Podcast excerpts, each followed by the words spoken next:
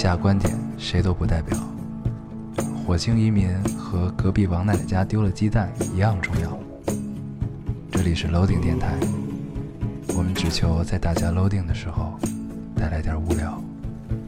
Felt like the weight of the world was on my shoulder. 大家好，欢迎收听 Loading Radio，我是老高。我是烟偶，新的一期又跟大家见面了，非常开心。非常开心。嗯，这个这期的听感，大家如果有不适的话，先跟大家道个歉啊，我感冒了。嗯，嗯，我不知道我的鼻音严不严重，我不因为我我听着是有，但我不知道别人听着确实有，确实有，是吧对，那我们这这几期的听感都不怎么样都不怎么样。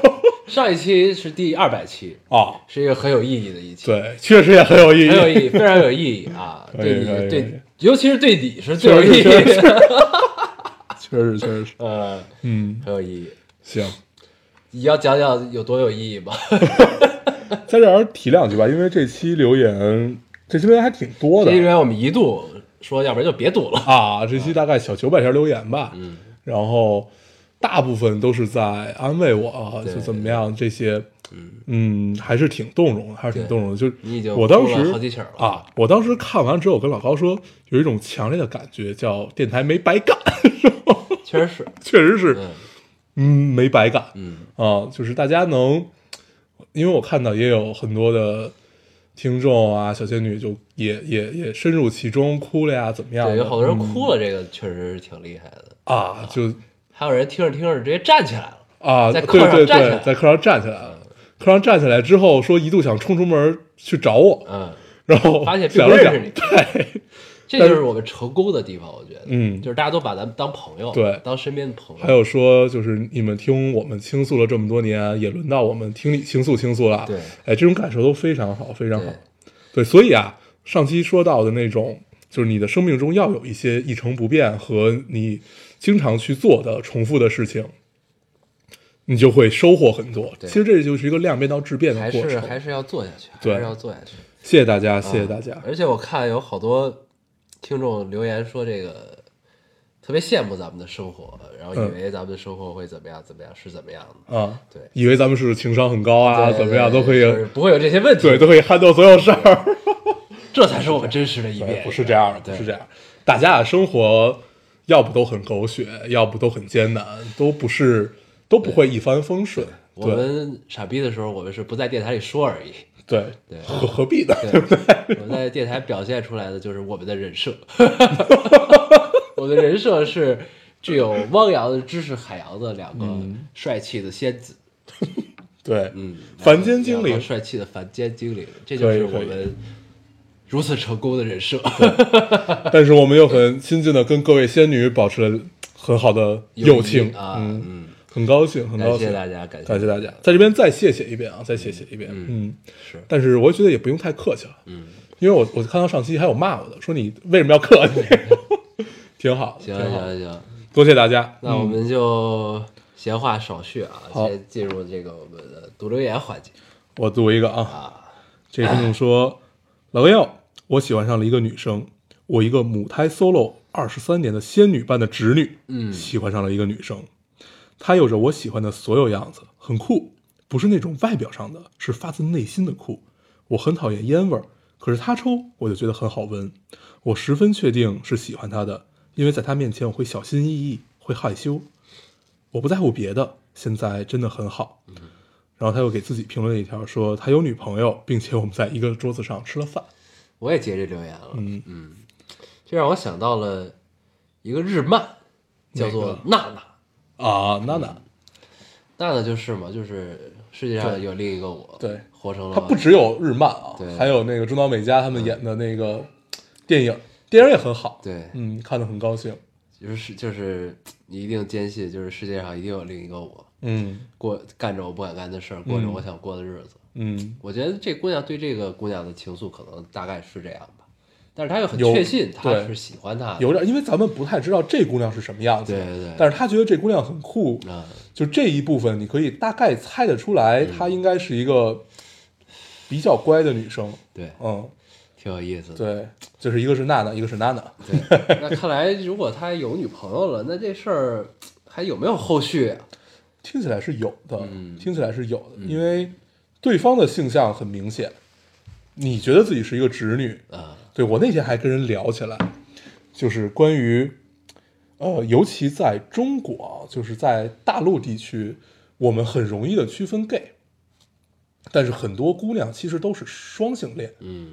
对，因为他跟姑娘在一块儿也很高兴，跟男的在一块儿也不是不行，所以可能最后如果这两个都行的话，那不如大家就世俗一点，选择了男生，啊，有可能是这样一种情况。我身边就有一个朋友是这样，嗯。就是他已经结婚了，跟一个男生，嗯。但是他之前我据我了解是一个拉拉。对。啊，对，是这么一个不用你身边，你忘了我之前那个，对不对？啊 那个那个那那个就是嘛，是，对，但就是这样他没结婚状态，他还没做出选择，对，嗯。他会的，他会的，对，所以，但是但是我一直可能我对这个这个这个圈层不是很了解啊，嗯。就是我一直觉得 gay 是改变不了的，嗯，就如果你是一个真正的 gay 的话，就是是很难改变。但是如果是拉拉，就除非你是一铁 T 那种的，嗯。你可能也改变不了。嗯。但就是如果她是一个直女的特点比较明明显，但她又是一个拉拉的这种状况的话，其实是可改变我觉得是可能会就是随着年龄的变化或者遇到事儿不一样，会会会可能还会来回变化。对啊，因为我还跟人聊，就是也也是根据这个，就是为什么 gay 很好区分，但是我不知道能不能在台电台里聊，啊就是可能是因为跟性行为是有关系的，啊对，就你想 gay 它一定是有一个侵入型的这么一个行为的，啊所以第一它很好区分到底谁是一谁是零或者怎么样的，啊但是它其实是嗯不不太有，就是就是对，因为我之前还打听过，啊，就是其实是不太有这种行为，就是可能跟这个有关系，嗯很可能是跟这个有关系的，纽带不是那么直接。这个对，所以以可能姑娘她对这件事儿更柔和、更更柔软一些，有没有有没有没没有一种非常，因为嗯，就是性征是一个特别明显的特征，而且是能主导很多东西的。嗯是对，所以这话题就聊到这儿聊到这儿，就到这儿，就到嗯这儿。听不懂，你读一个，听不懂你读一个。嗯我来读一个啊。这位听众说：“老高烟友，我喜欢了很久的那个男孩子终于恋爱了，从懵懵懂懂喜欢到暗恋，到光明正大的喜欢，再到假装什么都过去了。经过了八年，我们一度暧昧，却又被他发了好朋友卡。我以为我可以安心的当他的大兄弟，却在发现他真的恋爱的时候，难过的快要发疯。我搜索到他女朋友的社交账号，看着他和他的情侣头像，却怎么却怎么也没有了曾经毫无顾忌加了所有他身边走近的女生的账号的那种勇气。我开玩笑和朋友说，觉得自己是守了多年的陈年白菜被猪拱了。可是我好羡慕那头猪，也好，他终于恋爱了，我终于可以放过自己了。毕竟我们还年轻，未来可期。心里这些弯弯绕，不知道该和谁讲。想来想去，还是觉得告诉你们最安心，我的凡间精灵们呀。嗯，我觉得是不是每个女生都会有一个守了好好多年的陈年白菜啊？嗯，因为这这种故事总是 陈年白菜啊，这种故事总是很相似。我也读一个吧，咱们可以一块儿这事儿。呃，这姑娘说，今天去见了很喜欢的男生，呃，很喜欢很喜欢过的男生，他要当爸爸了，才知道他把新买的大房子在婚前就过到媳妇儿个人名下。很多事情让我觉得这个男生还像我当初喜欢他时的那样好，就很替他高兴。聚会结束以后，因为我家最远，他让我到家告诉他。我地铁倒公交，慢悠悠的往家走，到家楼下了，他问我还没到家吗？唉，早知道就打车了。嗯，有没有这个结尾很好，有没有？不我就是想不想他替我着急。对，就是因为这个结尾，我觉得，嗯，就这种陈年老白菜的这种情愫真的是啊，很妙。对，但是我还是那句话，这个陈守了多年的陈年老白菜，就止于此才美妙。对，别往回找吧。再往前走一步，嗯也未必，可能就变成烂白菜了。对，嗯，就这东西，陈年老白菜，它搁在那儿反味儿，嗯，但是这味道你喜欢，你但是尝不到，你只能闻到。但是你要拿它下锅你要真尝到了，这事儿就不对那味儿了。啊，嗯，它就真的是不好说，不好说。啊对对，但是真的就是人生最妙的，往往可能也就止于此，嗯，真的是。这是我从读的读了这么多留言里悟出来的，你知道吗？真的是挺好的。所以有一颗属于自己的陈年老白菜，又何尝不是一件幸运的事情？嗯，对吗？哎，该我了是吧？对，啊，我来读一个啊，这个特别短，但我觉得特别好，形容的虽然不是那么贴切，但我觉得也某种程度上还不错。说，这个就是说，两个孤独的灵魂的电台，一群孤独的听客。嗯嗯，这为什么听起来有点像墓志铭呢？你有没有？就印在墓碑后边 就好像对这个电台 两个人两个死去的主播的 一生的总结。然后你看下边还有一堆签名。对哎，那我们会不会最后变成王尔德？变成列侬吧，列侬那个墓没人签，王尔德那个墓上全都是口红。哦，你说的是纯印是吧？对，我觉得这个，我觉得其实还是反映的，反映了一种一种大家生活的常态啊。嗯这种就是什么呢？就是两个孤独的灵魂就不说了啊，这个一群孤独的听课，嗯这个事儿我觉得挺有意思，因为因为我觉得大部分听众呢还都是自己戴耳机听的，嗯，而不是说公外放，大家就是小姐妹、小仙女、仙子、啊、对对对对对一起听的这种的。所以呢，就是其实很多时刻，我觉得大家在听电台的时候，那你不管你平时生活有多热闹，但你在听的时候，那一刻可能你也是孤独的吧。嗯就是就孤独的听课，这这不一定是一贬义词，它也它只是一个形容词，它嗯不存在说正向或者负向的意思，这是一种状态。对，然后我觉得而且很多可能都是在夜深人静的时候睡前听，对吧？对然后听完就睡不着了 之类的 啊，然后就是，反正我觉得这种状态就描绘的还是挺挺准确的，嗯挺好的。大部分都是这样。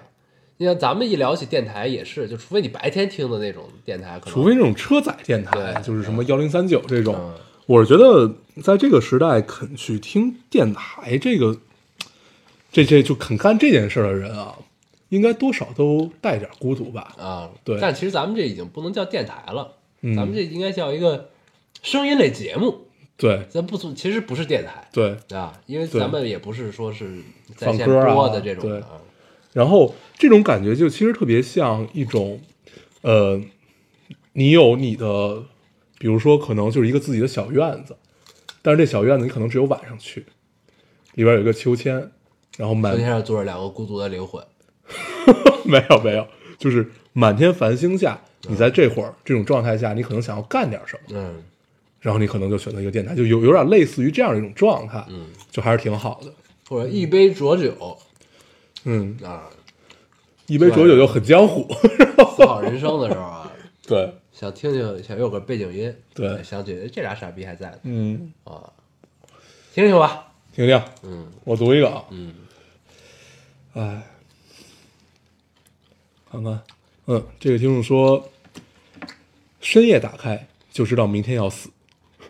想起来第一次被闺蜜推荐的时候，高中最后那么几节体育课，我俩冒着被篮球砸的风险，靠在篮球架上，偷偷用手机听。她只给我提醒了一遍，就分清了你俩的不同。之前对声音不敏感，所以超级骄傲，不经常留言。但去年失忆的一年，真的靠着重复听以前的才活了下来。总之，大家都要幸福啊！一直很感激闺蜜的大度。大学之后有好多次，别人问我在听什么，只能回答没什么。真的舍不得和别人分享。没什么，我告诉你，我们的电台上不了市，就是因为这些。对，没什么还行，嗯，所以你看，刚才咱们聊到的，就是那个院子那种感觉，就这院子只有你自己进得来哎，，很大程度上自己的小。天地，对，咱们怎么就把自己做成这样了？对呀，不应该是这样，我们不是这么想的呀，这事儿，对，还得上市呢，对不对？只能默默的做一两个宝藏男孩了，对，还可以。这留言我也很喜欢。嗯，可以，你读一个我来读一个那个我我也截了。啊，对，就是讲他的同班同学总是经历一些别人经历不了的事情的这个嗯，身边的锦鲤的故事。这个听众说，现在高中班上一个女生过着谜一样的人生，她总是经历我们一辈子都不会发生的事。他在学校自动贩卖机投了两块钱可乐，投了两块钱买可乐，机子出问题了，一下掉了二十听下来。他和朋友跪在地上笑，这是真实存在的人间锦鲤。他家他家管得挺严的，前一天晚上晚自习九点下课，回家在小区里，他妈妈问他：“你是不是最近带手机去学校了？”他说没有，然后他妈妈就开始翻他衣服，从口袋里翻出来手机，拿了就往小区门口跑。（括号我也很奇怪为什么要跑。）回括号，他为了手机就去追他妈，把书包放在一个自行车上，他妈从小区门口开始跑，跑到河海大学，再跑到二十九中，再跑回来，大概是两三公里，全程不说话，寡追。回到小区十一点左右，俩人就坐在长凳上大眼瞪小眼，然后他就去拿书包了，结果发现书包不见了，找了好久都没有，然后他也没没手机，也写不了作业，就回家睡觉了。第二天早上他没书包上不了学，就睡觉了。七点的七点，他妈把书包摔在他床上，说是楼下垃圾桶边上找到的，但是他已经迟到了，干脆睡到了十一点，还去吃了寿司。中午十二点上课上到一半，他气鼓鼓的闯进来，呃，闯进来了，因为书包被偷了，还没有手机。艺术生下午专业课教速写，老师问他：“你为什么没有教速写？”老师：“我速写被偷了。”说出来你可能不相信，但是事实确实是这样的。没了。可以可以，这是一个奇遇人生。这是奇妙的一家子，对，呃为很为一些奇怪的点很执着，比如说嗯跑了两三公里，但是心又很大。上课迟到了呢，还能吃寿司去。对，而且这条留言下面的那些呃评论也很有意思，大家的关注点根本不在后面，只是在关注那二十听肥宅快乐水儿。可以，可以，可以，，我们的听众都很迷人。嗯，都很妙。我还有最后一个，嗯，我读了啊，这听众说分手一个多月了，今天的状态还可以，穿了新买的衣服，很合身，洗了床单被罩，换了干净的那一套，铺床的时候有种淡淡的香香的味道，很开心。还有人生中第一次抓到了娃娃机里的娃娃，天气不错，我可能就要忘了它吧，快了吧？嗯，快了，嗯，嗯，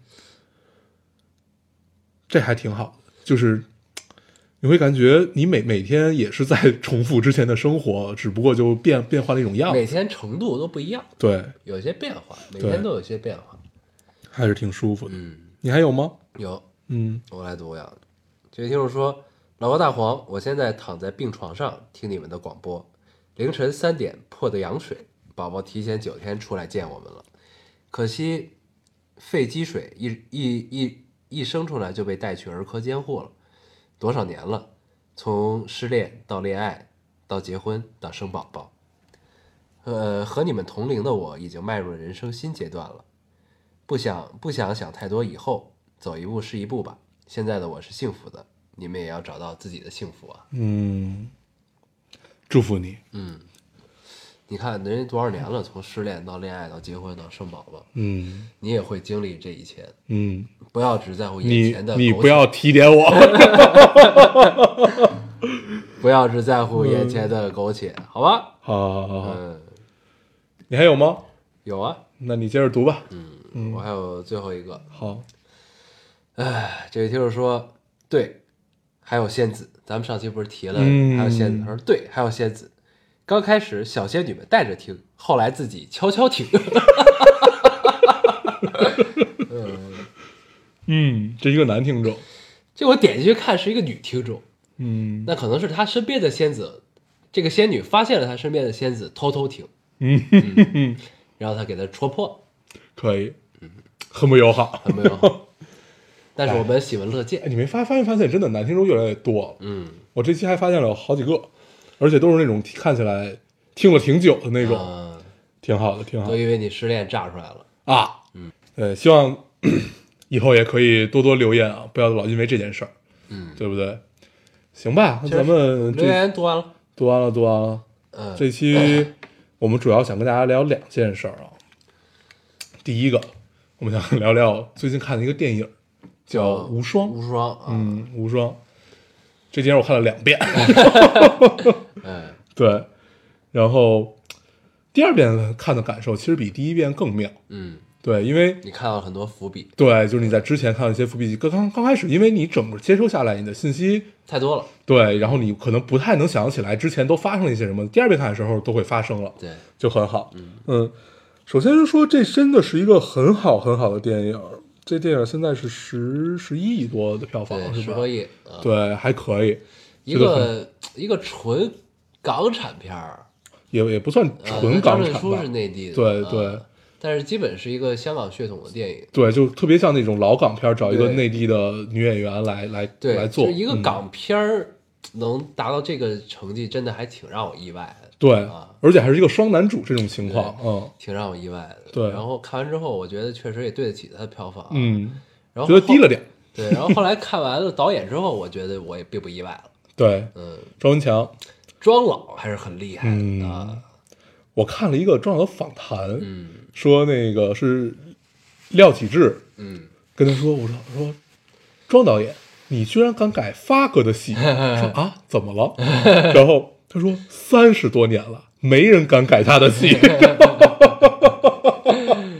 嗯，镇得住场，镇得住场很重要对对这里发哥还是很帅的。啊，就嗯很羡慕。你说他是一个六十多岁的男人，然后居然可以如此挺拔，，嗯对我身边有一个朋友，跟咱们一块儿看的，嗯一直在感叹，嗯，这真的是一个六十多岁的人，怎么可以做到如此 fit 啊，啊？就是还是可以的。非常好，就是这是一个特别透的人，很透，啊很透彻，哪里都很透彻，这么一个感觉，就很很爽。你看他觉得很高兴，嗯，对自己的定位比较明确，我觉得。对现在这阶段接的戏也是挺明白的，属于对，可以的，可以的啊。咱们这这戏基本上咱们总结下来就是警匪版的少年派。对啊这戏吧，如果大家没看的话，其实我们是不太想聊的，嗯因为这种剧，呃，不是这种电影一剧透就变得毫无意义，对，一点意思都没有，对所以我们就不聊剧情了。就是第一遍的观影和最后你看到的感受是特别重要的。对这种戏啊，对，所以我们在这块儿就不聊剧情了，我们就聊聊我们自己的感受吧。嗯我们就从几个演员开始聊。嗯，对，咱们可以就是刚才聊聊了发哥，发哥就是感觉其实他这戏里边没有什么特别特别出彩的地方，嗯他就一直在致敬自己然后发哥其实是演了一个不存在的人，啊。我剧透了是吧？是的，嗯，对，算了，就这么着吧。然后咱们咱们就聊这事儿啊。发哥其实是怎么样的呢？他就一直在致敬自己，致敬了小马哥、纵横四海，纵横四海然后就不停就是他以前的那些形象，但是就都很对。就他在现在这个岁数去致敬自己年轻的状态就非常好，对而且你不会觉得有任何说有有出离啊，有什么这种感受都很好。是。但是我其实看完他的那些致敬的桥段啊，嗯，就我会觉得，就跟当初看那个年轻的他演的那些东西的时候还是不太一样肯。定不一样，对，这但是但是对我来说不是一个好的感受。是吗？对，我的感受还不错，你不好在哪儿呢？呃，一个是因为就是容颜易老嘛，这个这个、啊这个很正常。对对，然后、就是、英雄迟暮，美人，这这这都是对，然后我就是如果是我自己的价值观啊，我会觉得这东西就没必要再重复了。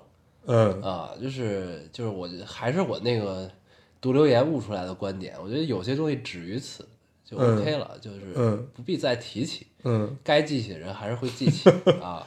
然后你重新来了之后呢，其实你又把这个东西又加上了，就是大家在想到这些东西的时候，你又加上了一层别的元素在里面。啊，你觉得这是不纯质了？这个电影对，不是我觉得嗯这个不是不是这个无双这个电影纯不纯质的问题，就是我们记忆中鲜活的那个年轻的发哥那个发哥，那个一往无前，为了兄弟两肋插刀嗯那个形象，你等于又加上了一层别的东西。嗯就是我啊我明白你意思对，就是你作为一个影迷来说啊，嗯你就觉得这东西有点多此一举。对对我来说，因为这片子本身已经够好了。对就其实你有没有那些桥段都不重要，我觉得、嗯啊，对这事儿，其实我有另外一个角度去看，嗯对，这肯定是一个感受，但是后来这事儿很容易想通，嗯就是你在看这种状态下的时候，你会不会想到年轻时候那个自己？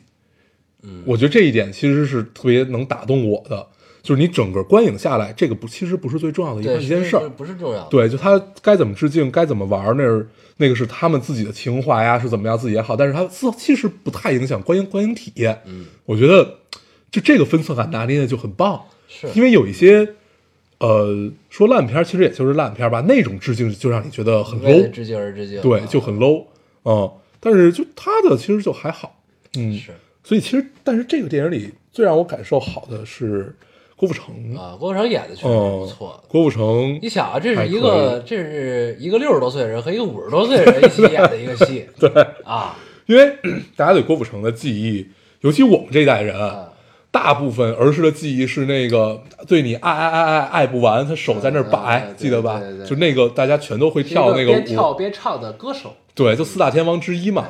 对，被何何勇说都是小丑了。我为什么要提起这件事儿？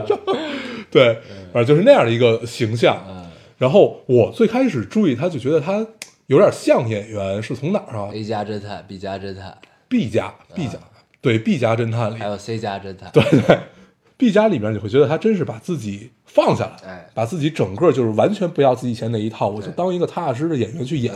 然后后面到了寒战，对，寒战一、寒战二，嗯然后慢慢慢慢，就觉得真的是一步一步很踏实。嗯 尽管在这个岁数了，但是也很踏实的往演员这条路上走。是直到无双，哎，我觉得这人真的不一样，哦、对，真的是不一样。尽管你看他那张脸还是有点出戏，嗯还是会想起那些东西，但是就嗯，他会把你慢慢的带的入戏，嗯尤其刚开始那个懦弱的状态是非常非常好，对，对就是这个劲儿还是对的。对，然后他，你想，他是一个五十多岁的人，嗯，然后他他演那个愣头青的那个那个那个劲儿，还是还是挺准确的，对。还是挺有意思的。所以就是还是下功夫了，对。就是一看就是下功夫了。对，你像他以前是一个被人质疑不会演戏多少年的一个人啊，哦。对吧？而且确实大家也真的觉得他不会，对，确嗯实是，他就是一步一步的靠努力去证明。对对，对，因因为为尤其是这种已经被定型的艺人，再想转其实是挺难的一件事儿。但嗯是就是这就跟那个小说里张艺谋跟那个高晓松那对谈似的，嗯，就谁都是从不会演戏到会演戏吧，对对吧？对谁都是从小鲜肉变成老腊肉的，对，对吧？是这样，嗯，就总要经历这么一个过程，是的，大家要用发展的眼光看问题。确实是。是，行，嗯无双还有什么其他的感受吗？嗯，你要不剧透的话，其实能聊的很少嗯，啊，因为他的所有的其实包袱和点都在都在剧情上，都是在剧情上啊。对但是我在看这个戏的过程中，我在看发哥的这个状态的时候，你知道我恍惚间觉得是什么吗？我觉得其实香香港的就这这种电影啊，他们其实可以找一帮那种，就是从小就植入我们脑海中的这些人，嗯就是吴宇森电影里的这些、嗯这些这些人。当然张国荣去世了，张学友、嗯，发哥还谁啊？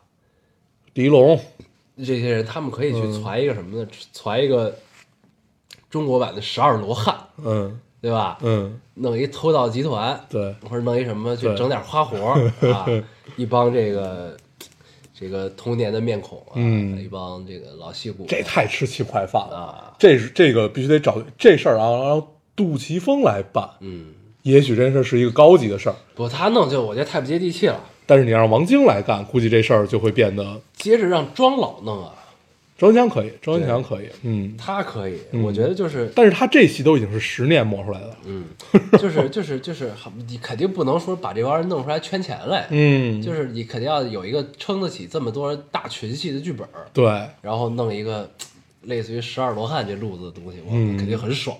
嗯，应该是。对，对。但是我其实最期待的是让杜琪峰来，嗯。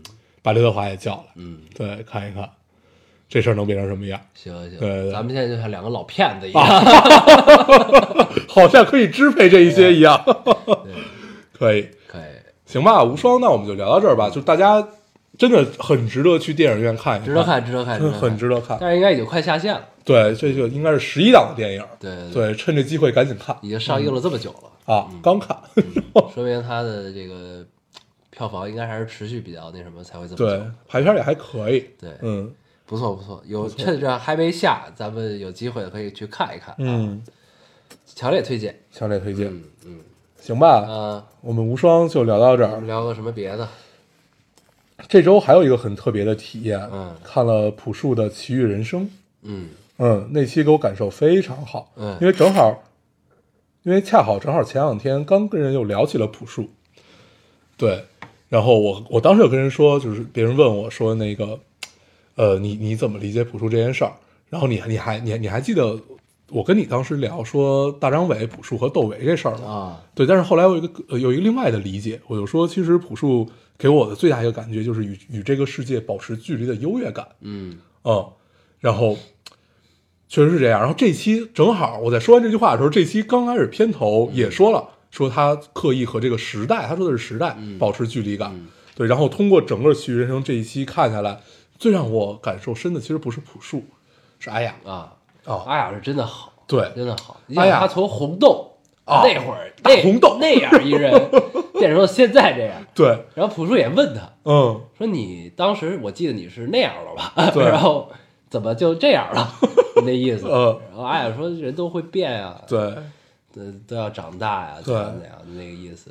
感觉他像一个姐姐一样在照顾他。我觉得都不是姐姐，是妈妈妈嗯妈妈的那种嗯慈爱性质的很，关照。对，而且那种感受特别好在哪儿？因为我们都知道朴树一定会崩，啊就是你看着他就一定觉得对对一定会崩这，丫是操起来，他妈的得崩。对，就他一定是无法正常跟别人合作去录录完这期节目的。就这事儿，在我们心中刚看的时候我就很确定，对，对，但是我就本来是抱着一个想看乐儿的看乐儿心态，我看你说们怎么圆。对，他说哎呀太棒了，嗯，就当时你想，就其实没有别的办法，就是哄着他，对就是怎么柔软怎么来。对，后，但是因为朴树理解，嗯，他理解这事儿，他他但是他是真的，他好歹还能讲道理。对啊，他是尽管他讲讲讲道理，其实就是非常自我的一种，道理。他强调一直最多就是这都是礼貌性的。对这这都这都是礼貌性的。他尽管他这个人非常自我，但是他知道这一切，他知道社会的法则是怎样的，但是他真的不愿意去遵守。那好，那这会儿你的伙伴就非常重要。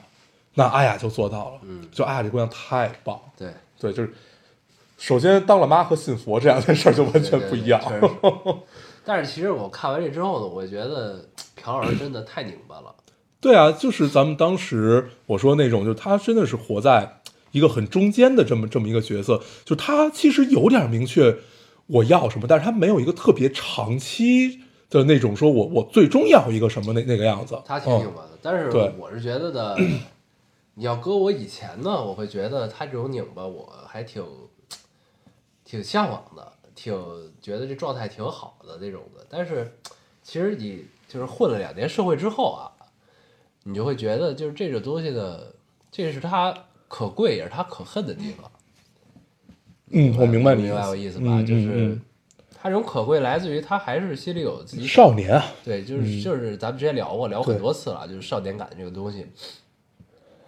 那他可恨的在于呢，就是其实说白了，就是你还是你为什么要参与参加这节目呢？嗯，对吧？对就是你如果真的不想遵守，你为什么要来呢？对你来了还整这么多幺蛾子，对对吧？对这就是他拧巴的地儿。对，就是呢，你他在节目里说他要挣钱，嗯对吧？这个那个的，但是就是就是，但是我看完这之后，我会觉得你真的是我们想中那么纯粹吗？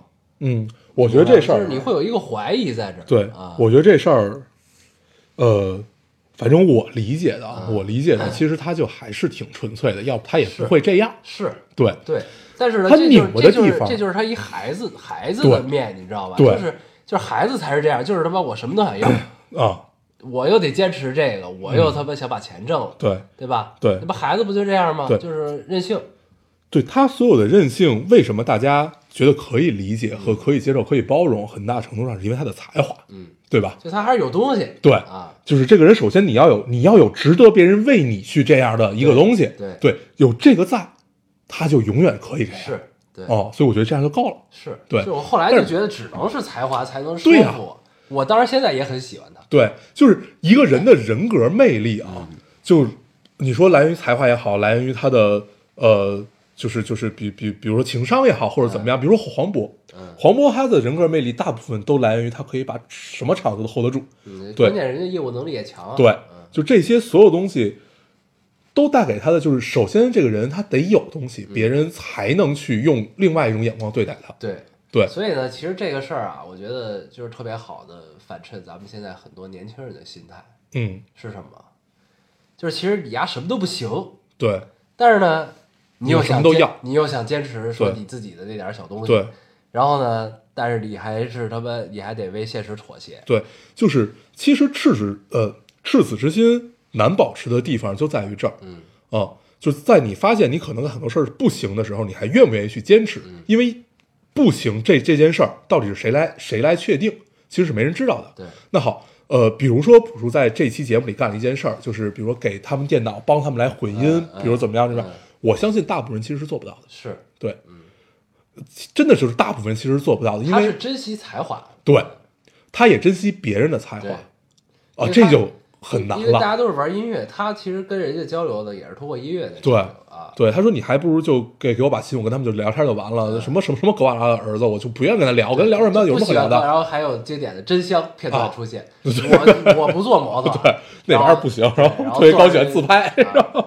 然后对问他回去你做什么呀？我说我接着做模特吧。所以这就是孩子呀。嗯所以就是其实很很难有人在他这个岁数，包括其实像我们这个岁数，你能保持一颗看起来纯粹的赤子之心，都很很难了。嗯所以朴树这种拧巴，我觉得我还是挺喜欢的。尽管你喜欢的点在于叶公好龙，嗯你明白这意思吧？因为你没有跟他共事儿，嗯你可能共事儿了以后，你会骂他这是个大傻逼，对。但是哎，你在跟共事之后肯定很痛苦的啊，对，这个这个你不共事儿，你从外外就是外行人和观众看起来觉得真的好，就是好但是你知道吗？共事儿，我觉得是这样，你推测跟他共事儿的人的心理啊，都是哎呀，不是不是不是，你肯定一方面是这个，嗯，另一方面就是他妈边骂着这人傻逼，他妈的任性这那，嗯。然后做出首歌来，操牛逼，对，这这肯定就是这这个来回来回起伏嘛，对，啊。愿意为他服务，你就觉得一听到他做出来歌之后，觉得操，对。继续吧，对。嗯，就这个时代需要这种人，需要拧巴，对，就这个时代需要像大老师这种想明白的人，嗯也需要窦唯这种仙儿，嗯，那当然也需要这么少年感和这么拧巴的朴老师，对，但是是这样，就是，但是咱们这个社会大部分人不是这样的人，因为大部分人没有这样的才华，对，哦就大部分是是相对平庸的，对但是呢，又想占有着就是在节目里飘儿这种状态，嗯就是有着有着自己的坚持，然后也出来把钱赚了，嗯，就这种东西，其实其实其实归根结底就是我觉得映射到咱们自己的生活中，就是还是脚踏实地，对，一步一步来，嗯，就如果就是如果你心中真的有你的坚持，嗯。两种选择，个人认为啊，两种选择，一个就是你真坚持去，嗯，对吧？你能过上一苦日子就行，苦好几十年，你出来了，嗯。可以，没问题，这所有人都尊重你。嗯。要不然就是你真放弃，嗯。你心中有这个坚持，如果这坚持是你真的，你就放弃，你当下我就放弃了，嗯我赚钱去，嗯我牛逼啊！你觉得自己牛逼吗？嗯牛逼，我就我牛逼，我把牛逼用在我赚钱上，嗯我赚够了钱，我现在想起来，我心中还有我坚持，我坚持一直没忘，你再去，嗯，对吧？，对我觉得大部分人只能是这两条路，对，这就是普通人的选择嘛啊。嗯，就除非你是天才，然后被人哎，而且你还很幸运的被人发掘了，对，你是一天才，就就是其实像朴老师这种都是幸运的，嗯都是非常幸运的，真的，嗯，很幸运。可以，嗯，但是呢，就是是还是就是因为咱们现在接收信息太容易，然后太太多太广泛，就是会给大家产生一个错觉，就是他能这样，我为什么不行啊？你明白吗？嗯就是觉得，就是大家很就是很近对啊，就觉得他能这样，我也可以啊。对，但是你经常会忽略很关键的一点，就是就是你真的跟他一样吗？嗯，对吧？就其实是这个问题。对，这也是我们当代这个东西无法避免的这么一个问题。对，所以就是还是时刻保持清醒，这个事儿很挺重要的。对，对，因为在保持清醒的状态下，大部分人做的判断其实都不是特别自主的一个情况，很多的判断都是来都是来源于外界给你的这些东西。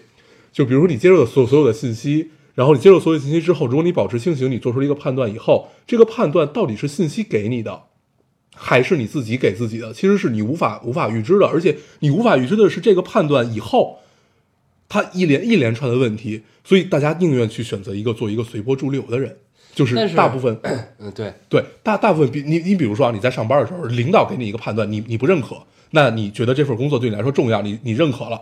那好，那我就照这个判断去做。但是如果你在一个很不情愿的状态下去做这件事儿，其实状态是不对的。对，这是一个职场的问题。但如果你这是我特别喜欢薛兆丰的一点，嗯。你明白吗？他在薛兆丰是这一季《奇葩说》里面的一个新导师，对是一个经济学家，经济学家，嗯。他好像就是上期刚说完这个论点，就是他每次呢在奇葩说一个辩题辩完之后，然后他会用经济学原理给大家讲这个东西，嗯，讲得都很冰冷，对，都很冰冷，因为经济学永远都是最悲观的，对，嗯，都很冰冷，但是很有道理，对很对。你听完他讲完之后，你觉得你无法反驳。你听的是哪个红红豆绿豆那个吗？不是，我听的是我忘了是哪个辩题了。嗯他讲了一个什么道理，叫什么什么，就是你说的随波逐流这个东西啊，嗯是这样。他说的是，就是人是必然会跟社会发生关系的，嗯就这东西没有什么对和错，嗯就是就是就是就是他的就是经济学的观点是，人是绝脱离不了社会的，对，是一定会跟社会发生关系的。那社会的标准映射到人身上，嗯然后是一大概是一个求同存异的这么一个，我忘了他原话是怎么讲的了，嗯就是这意思。所以呢，你从经济学角度想这个事儿，就经济学永远是要追求效益，追追求效率最高，追求什么，然后去以一个最低的成本去获取最高的价值。这个东西不只是运用于做生意中，你做人也是一样的。对，就是他的观点是这个，我觉得就是我觉得他讲经济学有意思，就是在于这儿，它可以折射到人生上。对，对，所以这这个东西，所以就是我在听完他讲这之后，后来我有一个隐约中心中就有一个你刚才讲的随波逐流，随波逐流没有错，对，随波随随波逐流你才能生存啊，对，对吧？对，这种随波逐流，我说这种随波逐流，其实不是说你在一个整个大环境下随波逐流，嗯然后你在随波逐流的状态下，如果能保持清醒，嗯，这个是难得的地方。对，关键是在于这儿，你可以随波逐流，因为你要和你要生存，你要跟这个社会产生联系，这这些都没有错。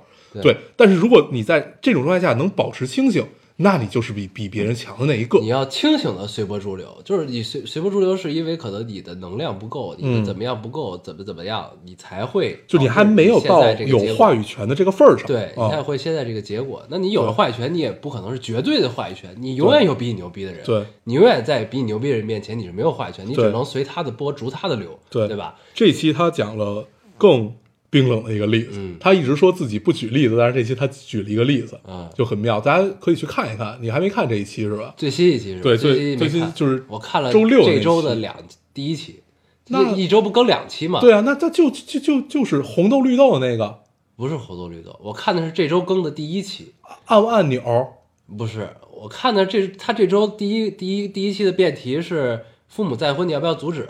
哦，那期我还没看，那那我看的可能是第二期，就是啊按按不按钮。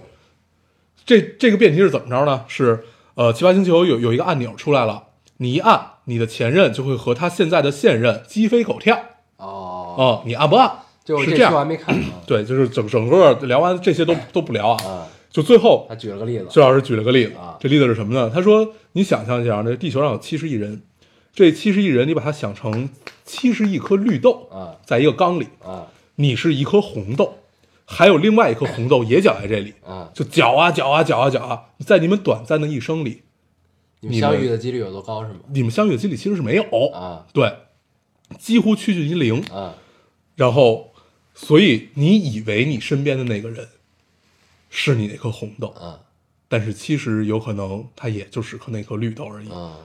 那更悲观，就是把这事发散一点想啊，更悲观一点，那就是你自己也不是那颗红豆，嗯这缸里就他妈没有红豆。嗯这是我后来我觉得，如果更悲观一点，大概就是这个样子嗯啊、没有人是特别的，确实是，确实是 很有道理，对，很对。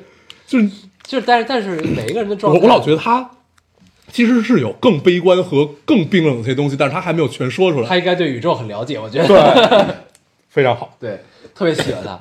嗯但是是这样，就是，但是这跟每个人人生人这一每个人的一生经历的状态其实也很像。嗯大家一看，就如果拿红豆绿豆类比，就是大家一开始都觉得自己是红豆，嗯，就跟咱们之前聊那个理论是一对样的。你你接不接受自己是个傻逼嘛？对嗯对，就是有对要有这么一个过程。对我觉得自己是一红豆，发现自己可能不是红豆，我接受不了。嗯后来后来接受自己确实不是红豆，嗯然后作为一个绿豆的心态，希望自己努力变成红豆，嗯，就这么简单嘛。对啊，可以。嗯，这期奇葩说就是按按钮那一期特别有意思，嗯，这期我去看一看。嗯，还是很妙的。这期看得我很高兴。对，对但其实我每期最爱看的都是他们变完之后那几个导师聊天儿，对，导师聊天很但是我又不能倒过去只看导师聊天儿。对你要看前面对，这期导导师很听得很舒服的是马马东那套东西啊就很怎怎怎么讲，人生。人生扯淡哲扯 很扯淡的哲学那个范儿啊，他说这个其实就片儿上话，就不用纠结。你这么想，你家里来了一个新的电子产品，你是不是得新鲜两天呀？嗯就摁呗，摁着玩吧。过两天你就不新鲜了，就扔柜子里了。嗯对，就这个观点其实特别好。嗯哦，这是一个非常普世，就是就是是一种非常玩世不恭的的观点嘛。但是就会这种观点就会活得很舒服，尽管很片儿汤，但是活得很舒服。这期是不是傅首尔回来了？就这应该是在他们出事儿之前录的哦哦，所以后边他不来了。对，嗯，应该是吧？哦，我还挺喜欢的。福州尔还可以。嗯其实福州尔和董董董静都还是挺出彩虽然的。他们到底是什么事儿，我并不知道，啊，就反正就听说是我只知道出事儿。打架了哦啊，反正就具体怎么着不知道吧。嗯但是这俩辩手其实，在台上都是可以的，嗯都是没什么问题的。嗯然后还有那个谁，李思恒，嗯李思恒淘汰了，让我很不高兴。啊 然后我特别喜欢这种四两拨千斤的少年，小潇潇，嗯，对，就是你想他站在那儿跟詹青云刚就像男女朋友吵架一样，啊，就是这种四两拨千斤太妙了，特别好，特别好。还是挺有意思的。嗯嗯，哎，咱们怎么聊到这儿了？不知道从薛兆丰开始，咱们聊什么来着？哦，聊你之前聊随波逐流，对啊，嗯清醒的随波逐流，对其实就是在随波逐流过程中，你得知道自己在干什么，对知道自己在干嘛很重要。这事儿啊，对，当然呢，就是这这个，因为最近呢有 有一个很深的感悟，嗯就是究竟为什么有这个感悟，我不太方便跟大家分享，但是我只分享结果。这这个感悟是什么呢？就是觉得人生作为生而为人，有分寸感真的他妈太重要了。嗯，你明白我确实意思吗啊就是生而为人，有做一个有分寸感的人、嗯太重要了。但是你解读一下这个有分寸感的这个事儿啊，嗯其实就是也是做一个周全的人。嗯嗯，嗯，我最近一直在跟人聊分寸感这件事儿。对，真的怎么样？对，有分寸感太重要了。对，所以最近大家想都是一件事儿。对，然后你又聊到了随波逐流和你知道自己干嘛，知道清醒的随波逐流，其实也是一种分寸感。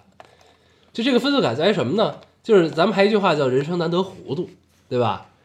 你你的糊涂和你的清醒之间的分寸感，你的大大前提是你要求同存异，对吧？你要打引号的随波逐流，嗯但是你要你的你的人生中又有要有难得糊涂的时刻，嗯对吧？就是这种整个人生的分寸感的掌握，其实还是挺重要的。嗯就很多人一生都掌握不了这个分寸感，嗯因为有的人呢可能灵光一现掌在这一一件事儿上，或者是某个阶段掌握了，可能后来又掌握不了了，嗯，对吧？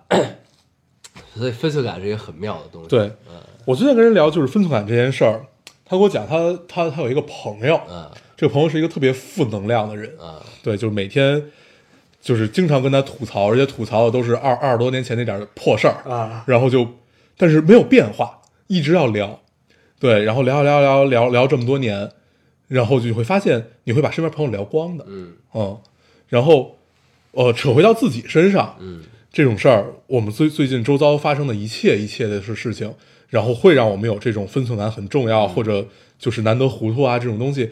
但是我一直，我其实特别坚信的一点就是你，你干这些事儿，你要知道你为什么要干，嗯。就是你为什么干，你干了之后得到什么，你可能无法控制，但是你在干的时候，你要知道，你要很明确，对，而且一定要真诚。嗯，对我觉得真诚是一件最重要的事儿。对，对，就不管你对于朋友、对于家人、对于谁，真诚是一件非常重要的事儿。对，别把人往沟里带。真的是 嗯，没有分寸感就会有这种问题。对，咱们就不要这么愤愤世嫉俗的聊了，好不好？对，真的很烦。嗯可以，那咱时间也差不多了吧？嗯嗯差不多这期还可以，聊了点电影，还聊了奇葩说，居然。嗯，本来没想聊奇葩说，啊，对，一直想问这两期高晓松为什么不在？对呀、他干嘛去了？，对，赶紧已经已经两周了。嗯，对，还是希望他赶紧回来。赶紧回来，赶紧回来。这个场场子不热闹。嗯，该录还是要录。对，行吧，嗯，行了，咱就还是 free talk 吧。可以啊，啊，咱也不用总结什么了。嗯，哎呀，我一会儿去看看薛兆丰去。行吧，那我们还是老规矩，说一下如何找到我们。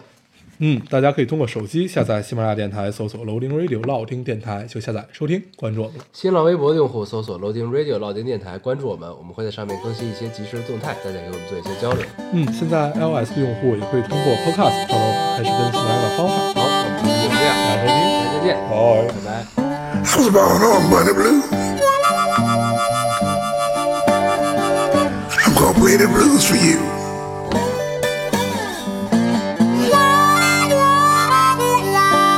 I was born on Monday Blue. And I'm gonna play the blues for you.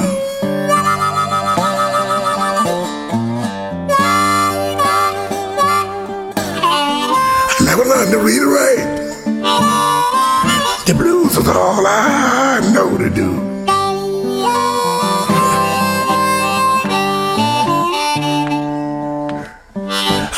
Sonny Boy. He was in with two. Twelve years with Muddy Waters. And I know what I had to do. I went out on my own. Playing hard and paying dues.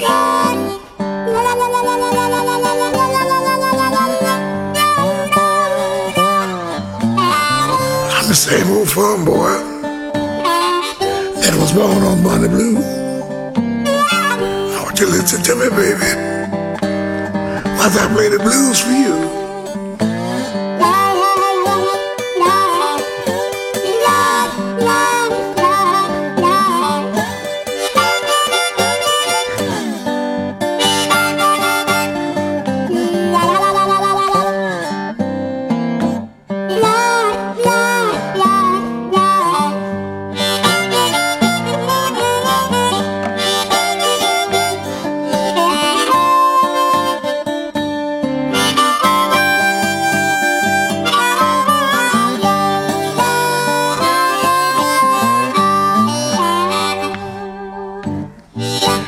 Time I've stepped up on me.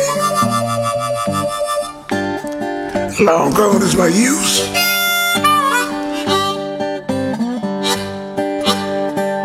Father time I've stepped up on me. Long gone is my use.